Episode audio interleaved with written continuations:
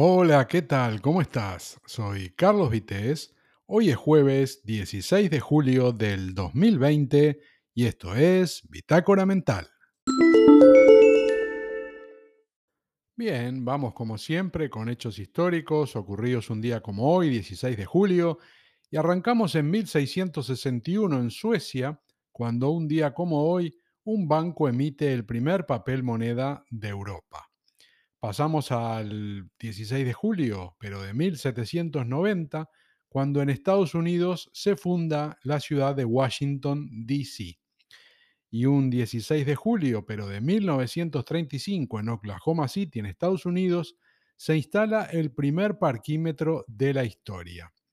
Y ahora nos vamos al mundo del fútbol, porque en 1950, un día como hoy, 16 de julio, en la ciudad de Río de Janeiro, en Brasil, se juega la final de la Copa del Mundial de Fútbol de ese año entre Brasil y Uruguay, que contra todo pronóstico, eh, el equipo uruguayo termina llevándose la victoria, le gana por 2 a 1 a Brasil, se consagra como campeón mundial de 1950 y ese fue un hecho con una repercusión muy grande, sobre todo a nivel de, del aficionado de fútbol brasilero y también en el mundo, en un hecho que se conoce como el Maracanazo y que nunca olvidaron. Pasamos a 1965, un 16 de julio, y tenemos la inauguración del túnel del Mont Blanc, que une a Francia con Italia. Es una obra que empezó en el año 57 y se terminó en el 65. Este túnel eh, es muy importante para el transporte de mercaderías hacia el norte de Europa y, este túnel tiene casi 12 kilómetros de largo y un ancho de un poquito más de 8 metros y medio. Así que una obra importante, inaugurada un día como hoy, 16 de julio de 1965, como decíamos. Seguimos, en 1969 también, 16 de julio, desde, desde Cabo Cañaveral, en Estados Unidos, despega la misión del Apolo 11, que era la tercera que llevaba eh, astronautas a la Luna, pero iba a ser la primera vez en que se aterrizaría sobre el satélite de la Tierra. Y ahora nos vamos al 2002, también 16 de julio, cuando en la isla de Perejil, a las 23 horas y 43 minutos de ese 16 de julio, comienza la operación Romeo Sierra para eh, desalojar a las fuerzas marroquíes que habían ocupado eh, ese territorio cinco días antes. Pasamos ahora a nacimientos de un día 16 de julio y arrancamos en 1907 con Barbara Stanwyck, eh, actriz estadounidense, eh, fallecida en el año 1990 y ganadora de un Oscar honorífico en el año 81. Y era una actriz a la que se le daban muy bien los papeles de mujer factal y actuó en varias películas importantes y también se dedicó a la TV, trabajó en una serie muy conocida de hace unos cuantos años que se llamaba Valle de Pasiones. Tuvo también su propio programa de televisión, eh, lo que le significó un premio Emmy. Y además eh, también hay curiosidades como que se dio el lujo de rechazar un papel en, en la serie Falcon Crest, pero trabajó sí en otras como Dinastía, El pájaro espinoso o Los Colby. Nos vamos ahora a un 16 de julio de 1911, momento en que nace Ginger Rogers, actriz y bailarina, también cantante estadounidense, fallecida en 1995, que también ganó eh, un Oscar en 1940 y en su carrera tiene 73 películas, donde sus papeles más recordados son, eh, digamos, las 10 películas que hizo junto a Fred Astaire, el conocidísimo Fred Astaire, considerado el mejor bailarín del siglo XX, que además de bailarín era actor, como todo el mundo sabe, también cantante, coreógrafo y presentador de televisión. Nos vamos ahora a 1921 también, 16 de julio, momento en que nace Miguel Labordeta, poeta y dramaturgo español, que falleció en el año 1969. Y un 16 de julio de 1948 nace Rubén Blades, el artista y político también, que se entró en política, eh, panameño, eh, conocidísimo músico en, en, todo el mundo. Y si hablamos de músico, bueno, otro más conocido quizá que el, que el anterior, el 16 de julio de 1952, nace un músico estadounidense, fundador y baterista de la banda Police. Nos estamos refiriendo a Stuart Copeland, un grande de la música y, Police, un, un grupazo que sigue sonando. Vamos a 1964, 16 de julio, momento en que nace Miguel Indurain. Bueno, esto que vamos a hablar a nivel de España de, de Indurain, un crack, ¿no? El ciclista ganador de muchas competiciones. Y bueno, mm, por nombrar alguna, digamos, de las más importantes, de las que siempre se habla, las más renombradas, eh, podemos hablar de cinco Tours de Francia seguidos entre el año 91 y el 95, eh, también dos giros de Italia y también consecutivos, años 92 y 93 aunque también dentro de sus galardones está el de campeón olímpico contrarreloj en el año 1996. Seguimos en el deporte, pero en 1988, un 16 de julio, nace Sergio Busquets, el futbolista del Barça. Y ya que hablamos del Barça, vamos a hablar también del Madrid. Así que vamos a decir que el 16 de julio del año 89 nace Gareth Bale, futbolista eh, en estos momentos del Real Madrid. Y pasamos a fallecimientos. Eh, nos ponemos en el año 1999, el 16 de julio, cuando fallece John F. Kennedy eh, Jr., es el hijo del, que fue presidente de los Estados Unidos, John Fitzgerald Kennedy. Su hijo, decíamos, Jr., murió con 39 años, era abogado y periodista y también editor de la revista George. Em, y bueno, esto ocurrió en el año, como decíamos, 99. Él era piloto y tenía una avioneta, una Piper Saratoga. Y ese día, el 16 de julio, eh, decidió ir a una boda de, una prima y mm, se subió en la avioneta, él conducía, él pilotaba, em, se subió a la avioneta junto con, con, su esposa y bueno, pero hubo mal, mal tiempo y cuando faltaban solo 12 kilómetros para que llegara a su destino, parece que las condiciones de tormenta y eso perdió el control de la nave y cayó al, Océano Atlántico.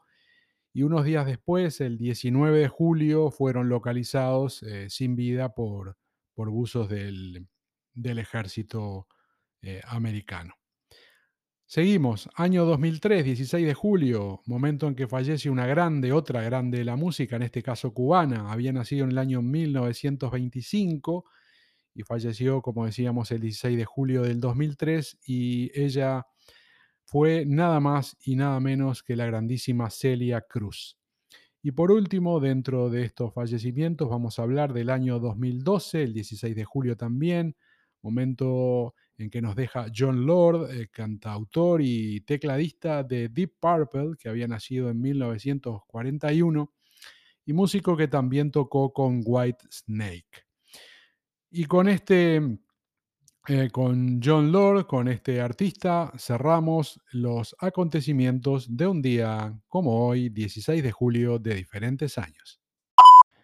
Ya habíamos hablado en otra ocasión, pero volvemos porque el tema sigue en primera línea.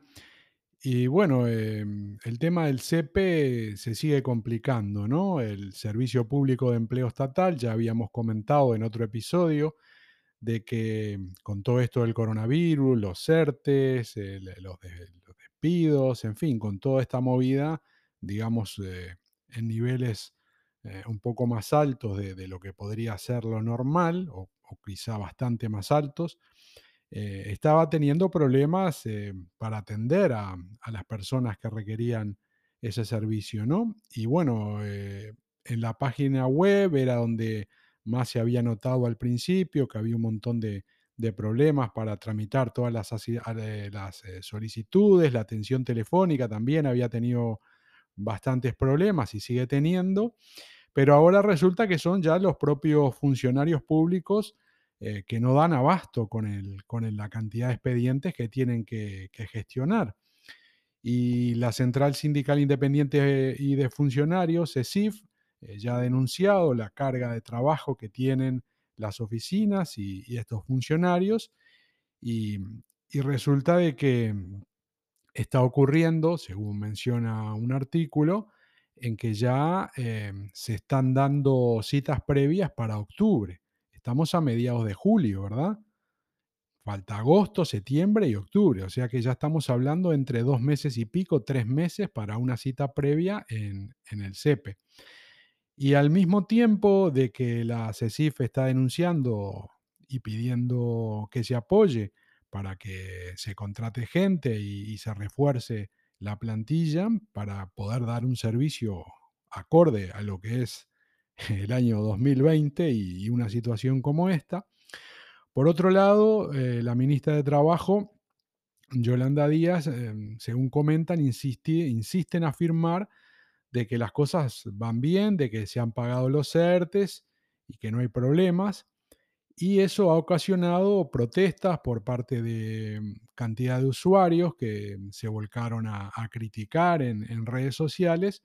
y dieron un montón de, de detalles y citaron casos de gente que sigue eh, esperando cobrar es el dinero que le corresponde por, por ERTES, gente que está esperando desde marzo, gente que ha sido despedida y todavía no ha podido cobrar el paro, y en fin, todo un problema que mm, de momento no parece tener solución y y sigue perjudicando al, al contribuyente, a la persona que se ve en la necesidad de tener que recurrir al CEPE, que seguramente es algo a, a lo que se va porque no hay más remedio, porque a nadie le gusta tener que hacer este tipo de trámites. Así que ojalá desde el ministerio y desde donde corresponda se pueda dar apoyo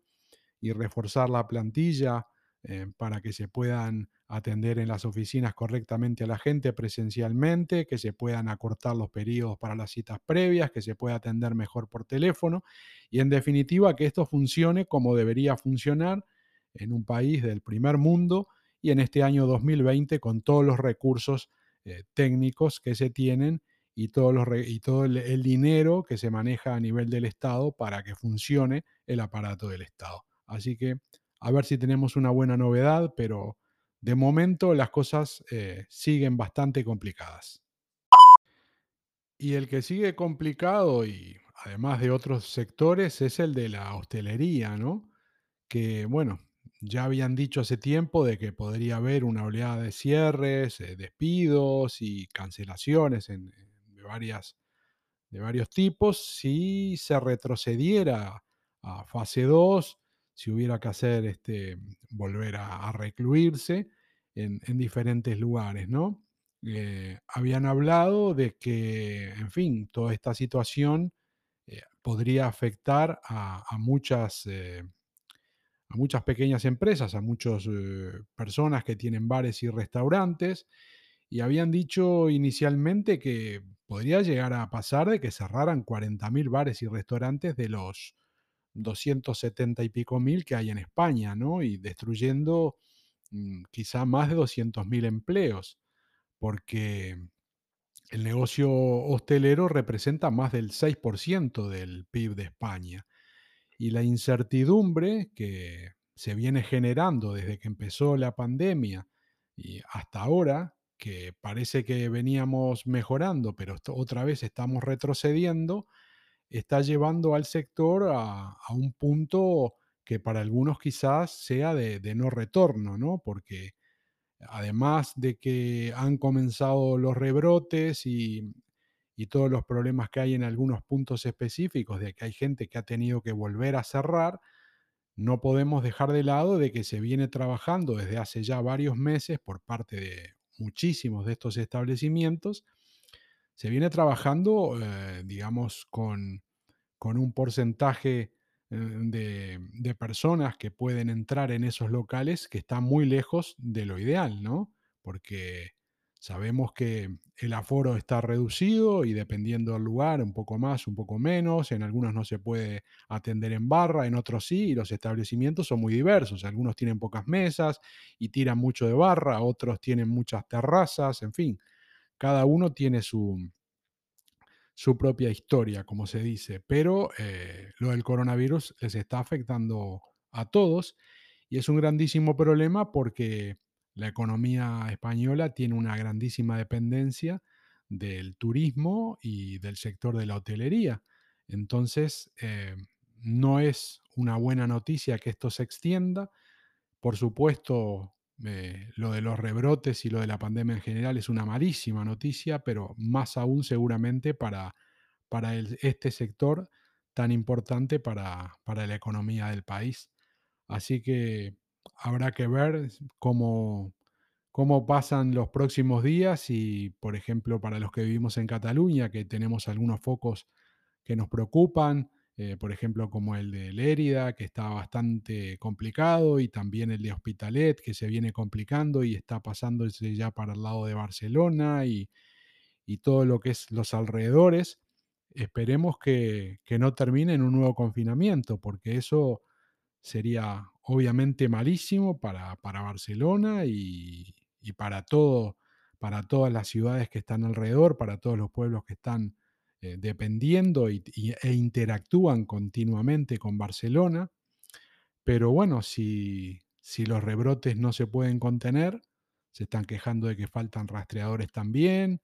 Y bueno, y la gente, hay, hay bastante cantidad de gente que se porta bien y cumple con, con lo que se le dice, pero hay unos cuantos que no lo hacen, que siguen sin tomarse esto en serio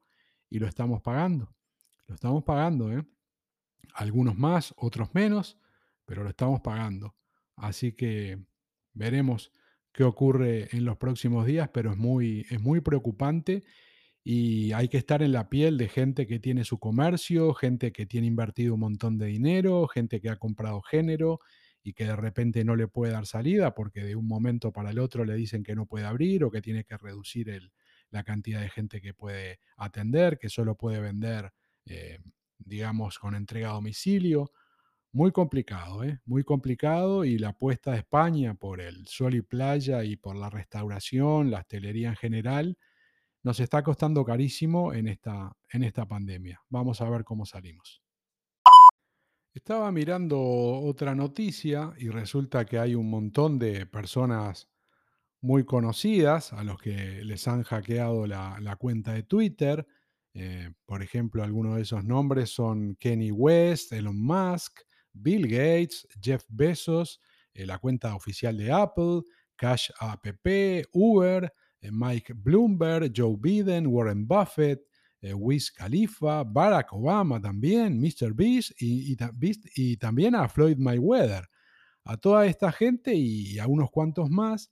parece que les han hackeado la cuenta, cosa que Twitter no sabe todavía cómo ocurrió y si han tenido acceso simplemente a las cuentas para publicar algo, como ya ha ocurrido alguna otra vez, o han podido robar datos personales, en fin, están trabajando en eso, pero la cuestión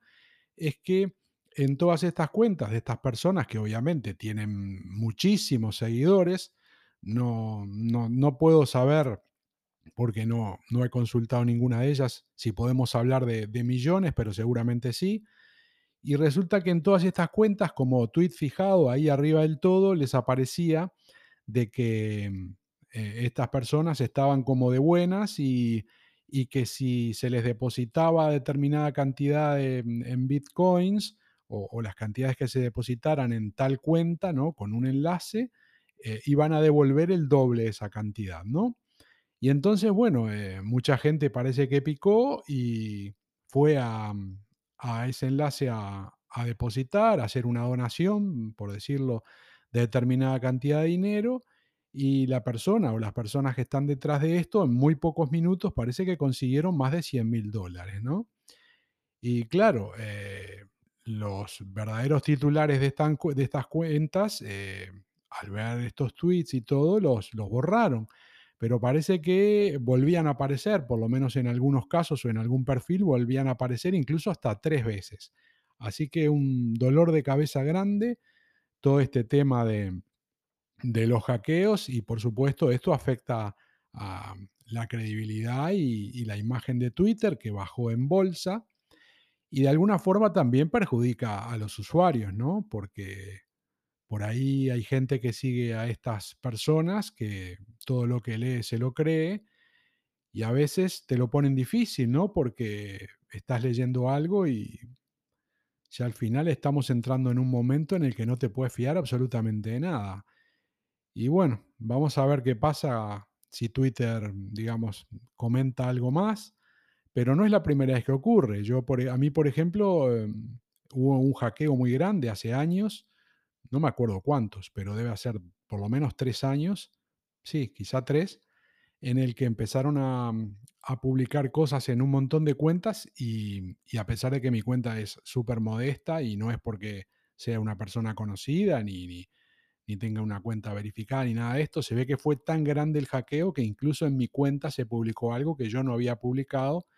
Por suerte lo pude borrar, no volvió a aparecer y además de eso, bueno, cambié la contraseña y la clave, pero evidentemente no, no me habían robado esos datos porque no tuve problema y pude seguir usando la, la cuenta de Twitter sin problema. Pero bueno, habrá que ver qué pasa en esta, eh, en esta ocasión, en este caso, pero muy malo, muy malo el hecho de que, en fin, cada poco ocurra algo con, a- con alguna de las redes sociales o esto. Y ahora que estaba mirando esto, también estaba mirando el correo y me entraron anoche, que los vi ahora de mañana, de madrugada entraron eh, un par de correos de los infaltables personajes que intentan timarte a través de SMS o de correo. Y bueno, hacía tiempo que no me llegaba nada justamente de correos y, y es lo que me ha llegado, ¿no? Que otra vez que me quieren entregar un paquete, de que puse mal la dirección o no sé qué, siempre que falta esto, que se intentó entregar el paquete y, y no se puede entregar, que clique el enlace y solucione el no sé qué y así se lo entregamos, en fin. Muy cansador esto de que todos los días te lleguen eh, mensajes por la vía que sea, intentando timarte, intentando robarte datos personales o, directamente eh, sacarte claves eh, de acceso bancario o del tipo que sea para, para robarte lo, que puedan robarte, ¿no? Muy, muy cansador todo esto.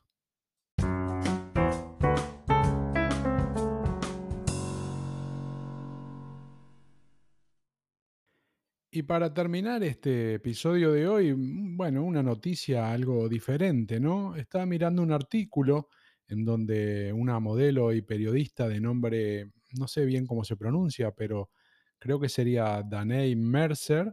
em, está mostrando, digamos, eh, a través de Instagram, em, lo que sería su cuerpo con una fotografía normal y lo que sería mm, una fotografía un poquito, digamos, eh,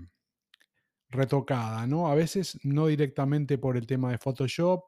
eh, sino por, por unas condiciones más favorables, por hacer una postura eh, súper, digamos, estética o también por la incidencia de la luz, por, en fin, por un montón de detalles, ¿no? Y de alguna forma lo que quiere es, eh, como ya ha ocurrido en otras ocasiones, normalizar el hecho de que se publiquen las cosas como son, ¿no? Y ha publicado algunas fotografías en su perfil en las que muestra, por ejemplo, eh, si toma la fotografía desde un lugar, eh, parecería que su cuerpo es, no digo perfecto, pero está muy bien, y de repente esa misma fotografía con algunos cambios muestra eh, un cuerpo que no tiene nada que ver, que incluso no parece ni la misma persona, ¿no? Con bastante celulitis, eh, en fin, con, con, con un, en la parte abdominal completamente una silueta diferente, también el tema de, de brazos, en fin, completamente distinto, ¿no? Que te da la impresión de que estás viendo a otra persona. Y, y está denunciando eso, ¿no? De que lo que hablamos de hace tiempo, el tema del postureo, de que cada uno es como es y, y lo ideal sería que, que nos dejáramos de tanto postureo y que fuéramos capaces de publicar las imágenes. Obviamente nadie va a intentar publicar algo que lo perjudique, porque si vos podés hacerte una foto en la que salís bien, no vas a publicar una en la que salís horrible, ¿no? Pero no se trata de eso, no se trata de, fotografiarse expresamente para salir mal, pero tampoco llegar a lo que durante muchos años ha sido la constante de este postureo eh, súper en el que todas las fotos digamos, tienen que dar la impresión de que la persona es súper feliz, súper exitosa y que tiene, en el caso de, mujeres, ¿no? También en el caso de hombres, pero que tienen un cuerpo perfecto, que no tienen una arruga, que no tienen celulitis, que no les, no tienen un gramo de más, en fin, todo un, un, un tema de transmitir imagen en, en redes sociales y sobre, y sobre todo Instagram, que trabaja con fotos, evidentemente, siempre tratar de dar una imagen de perfección, ¿no? Es entendible que gente que se dedica a vivir de su imagen, influencers, en fin, toda la gente que se mueve en, el espectáculo y, en otras áreas, eh, es una forma de, promocionarse de, de forma personal y de conseguir también, ¿no? Es un, es un medio de vida mostrarse em, de esa manera. Pero em, realmente esta, esta mujer, esta chica, me parece genial que muestre las fotos que está mostrando, en las que cuando, digamos, no hace una postura o, las condiciones no son las, las mejores, también muestra de que su cuerpo es un cuerpo normal. Y eso, como decíamos, debería ser lo, lo lógico. Y de la misma forma que en el siglo en el que estamos y en el año en el que estamos somos capaces de aceptar un montón de cosas, también eh, ya sería hora de aceptar de que mm, no es necesario ese postureo tan grande, ni, ni de transmitir o intentar transmitir lo que se intenta de forma permanente y ser un poquito más eh, real, ¿no? De, de transmitir un poco más lo que es. Porque además a veces nos encontramos con noticia, ahora hace tiempo que no leo ninguna, pero tampoco la busco, seguramente la hay, ¿no? de que mucha gente que se dedica a esta cuestión de, de redes sociales y de influencers, dos por tres nos encontramos de que tienen millones de seguidores, esto y lo otro, y terminan con, con enfermedades, terminan eh, yéndose de las redes o incluso en algunos casos hasta suicidándose porque no pueden soportar ese postureo al que se ven forzados permanentemente para mantener un nivel y mantener una vida que seguramente eh, es artificial para ellos porque cuando muchas de estas personas, no digo que sean todas, pero algunas, eh, hablan o, en confianza o, hablan con sus amigos o, o se sinceran, mm, dicen de que sí, de que están llevando una doble vida, una vida desdichada de repente en algunos casos a nivel personal y fuera de los focos, y otra completamente diferente eh, cuando publican en las diferentes redes sociales. Así que para mí, genial lo de esta mujer y, y debería, debería imitarse cada vez por más gente, ¿no? Porque, no sé, quizás es una cuestión de edad y, y va en cada uno, ¿no? Pero en lo personal yo estoy totalmente de acuerdo de que, de que uno tiene que, es como es y, y si no sos una persona que, que son las menos, ¿no?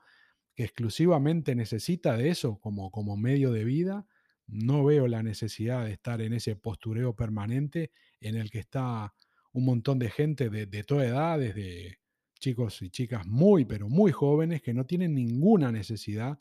de estar con, con esas imágenes y transmitiendo esas cosas que quieren transmitir porque en muchos casos no es la vida real que están llevando. Y con esto cerramos el episodio de hoy, 16 de julio del 2020. Soy Carlos Vitéz. Esto ha sido el Bitácora Mental de hoy y te espero mañana, si Dios quiere, en el próximo episodio.